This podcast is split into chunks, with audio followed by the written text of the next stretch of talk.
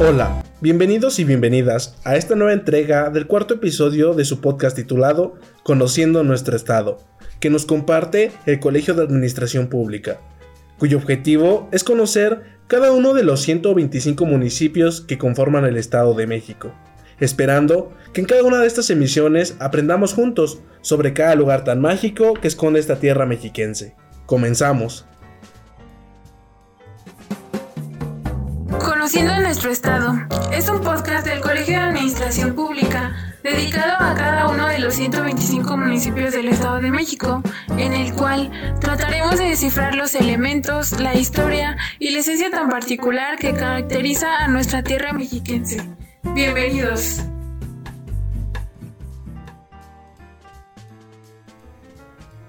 El día de hoy hablaremos sobre el municipio de Polotitlán, cuyo nombre está compuesto de polo, cuyo origen es el apellido de la familia fundadora del municipio, y del sufijo tlán, que en náhuatl significa lugar de.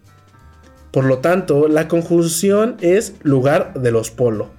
Los polo se distinguieron desde la colonia por su acción rural y se destacaron finalmente por haber gestionado la erección del pueblo que hoy lleva su nombre. En la actualidad, el municipio de Polotitlán ocupa una extensión territorial de 127.049 kilómetros cuadrados, lo que representa el 0.6% de la superficie total de la entidad. Colinda al norte con los estados de Querétaro e Hidalgo, al este con el estado de Hidalgo y los municipios de Gilotepec y Aculco, al sur con el municipio de Aculco, al oeste con el estado de Querétaro. Durante más de una década, el municipio de Polotitlán utilizó como escudo el jeroglífico que diseñó el pintor Jesús Escobedo. Sin embargo, por carecer entonces de una fundamentación histórica, dicho escudo resultó a la postre sin ningún sentido. Por ello, se diseñó y se propuso uno nuevo que sustituyera al anterior, el cual fue aprobado por el Honorable Ayuntamiento de Polotitlán en acta de sesión ordinaria de Cabildo en diciembre de 1988. Desde entonces, los símbolos y colores que ostenta a la fecha el escudo municipal de Polotitlán son los siguientes. Un escudo partido remontado por una corona mural de villa, de oro, realzada de cinco torres almenadas, con saeteras todo masonado. En la primera mitad podemos encontrar un campo de color plata, con un glifo náhuatl de color verde, con los atributos del lugar de Tepetl, coronado por un opal de su color natural, que es lo que abunda en el territorio.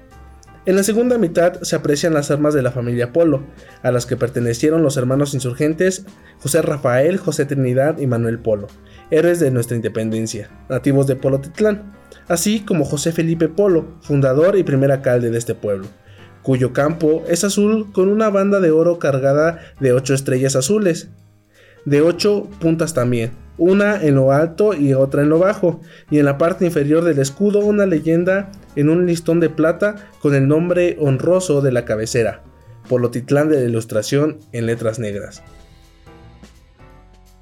El municipio de Polotitlán registró, con base en la encuesta intercensal 2015 realizada por el Instituto Nacional de Estadística y Geografía, un total de 13.851 habitantes, de los cuales el 48.4% son hombres y el 51.6% son mujeres. Debido a la pobreza de los recursos acuíferos, la baja temperatura y los fuertes vientos, Polotitlán no parece haber sido un lugar muy poblado antes de la llegada de los españoles. Durante la época colonial podemos encontrar que los primeros colonos hispanos que resultaron beneficiados con la vecindad de estas demarcaciones se encuentran Juan Ramírez, Alonso de Hinojosa, Diego de Balsa y Juan García, cuyos territorios les fueron otorgados entre los años 1563 y 1594.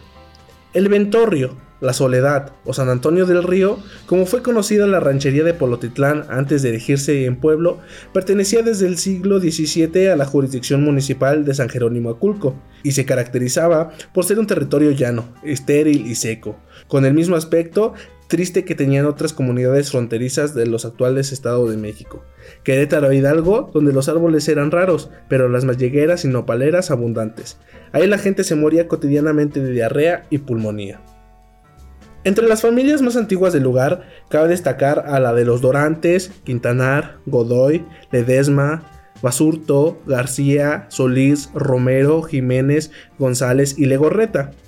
Pero fue en San Nicolás de los Cerritos a donde llegó en 1774 Juan Luis Polo, tronco de la familia que daría nombre al futuro pueblo de Polotitlán.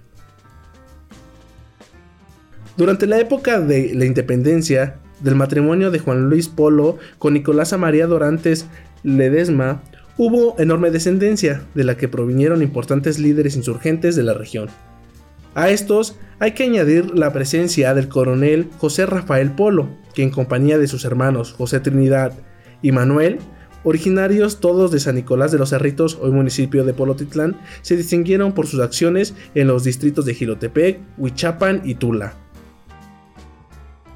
Según la tradición, los hermanos Polo conocieron a Hidalgo en Aculco, cuando éste llegó a la casa de María Legorreta, cuñada del líder de aquellos José Rafael pero no sabemos a ciencia cierta si participaron en la cruenta batalla que tuvo efecto en las inmediaciones de esa población el 7 de noviembre de 1810, donde los insurgentes perdieron mucha gente, artillería y terreno. Muerto Hidalgo, el movimiento emancipador continuó en marcha, dirigido por Ignacio López Rayón y por Morelos. El primero, comprendiendo cuán importante sería que hubiera un centro de gobierno que coordinara la insurrección instauró en Zitácuaro el 21 de agosto de 1811 la Suprema Junta Nacional Americana, a la que se adhirieron desde su principio los hermanos Polo.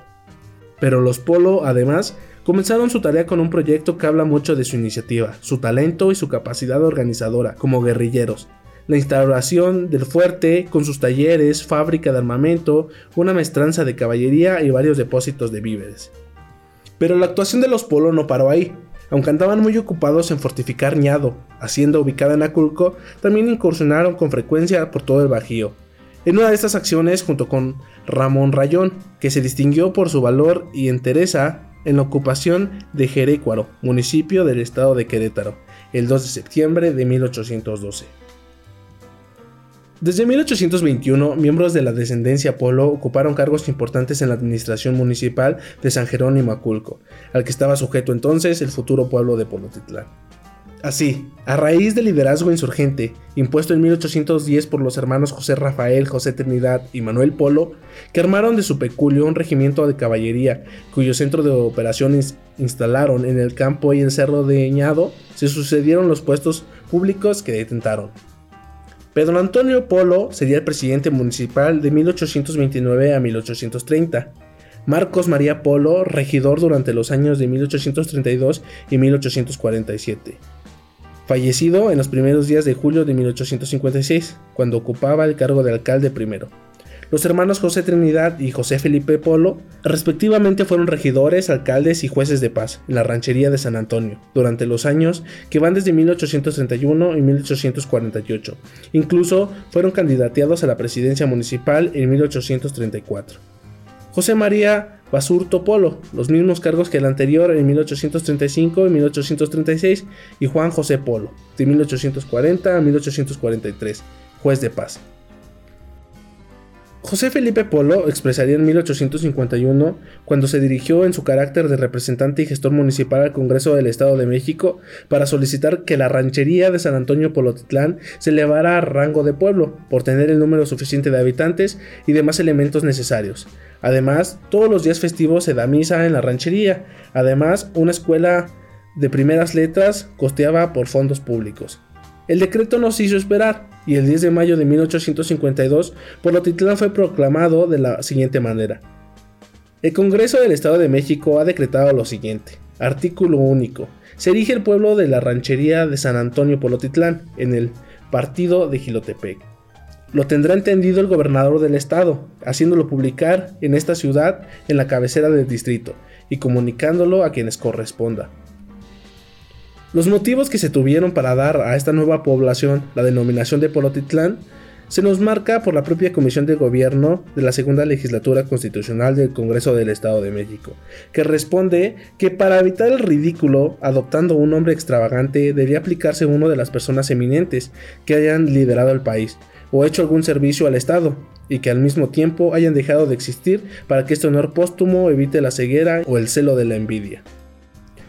Así con todos estos elementos consustantivos, trascendentales y decisivos, Polotitlán comenzó en un rectángulo aproximado territorial de 90.000 kilómetros cuadrados, dejando entrever su capacidad de desarrollo rural, compuesto de un casco, la cabecera, con 658 habitantes, dos haciendas, San Antonio y Tashi, seis ranchos, a saber Cerro Gordo, El Fresno, Casas Viejas, San Isidro, Buenavista y El Álamo, y cinco rancherías, San Antonio, Escobedo, San Nicolás de los Cerritos, Ruano y Tenazat, siendo de advertir que cinco sextos de la población son de gente agrícola, laboriosa y trabajadora, y el otro sexto de indígenas, operarios del campo, pero gente muy morigerada.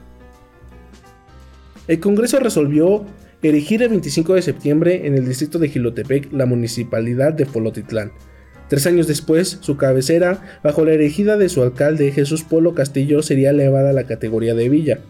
Cuando en 1876 Porfirio Díaz, candidato a la presidencia de la República, estuvo en Polotitlán, expresó, sus condiciones de moralidad, su cultura y amor al trabajo excepcionales hacen de este un pueblo ilustrado.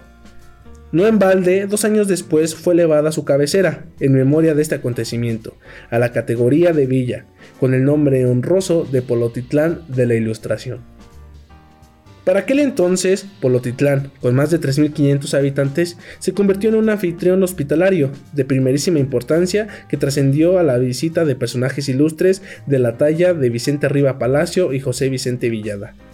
17 años después, el gobernador del Estado de México, José Vicente Villada, viniendo en ferrocarril de los Estados Unidos, llegó a la estación de Polotlán el 29 de diciembre de 1895. Aquí fue recibido por un grupo selecto de vecinos de este pueblo.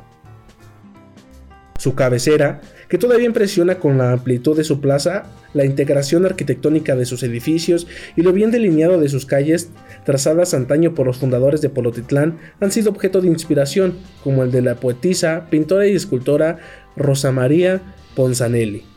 Hoy, en el centro de Polotitlán sobresale un kiosco de estilo porfiriano, coronado por una torrecilla con un singular reloj de cuatro caras. Adjunto a este se encuentra el monumento del coronel José Rafael Polo.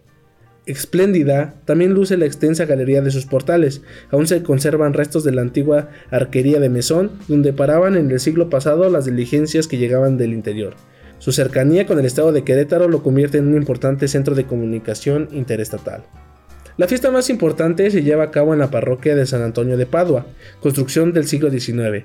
Aquí se celebra con gran júbilo al santo patrono el 13 de junio, donde destacan los jaripeos y charreadas de gran colorido. El tianguis se celebra el día domingo y es muy concurrido, tanto por los lugareños como por gente proveniente del estado de Querétaro.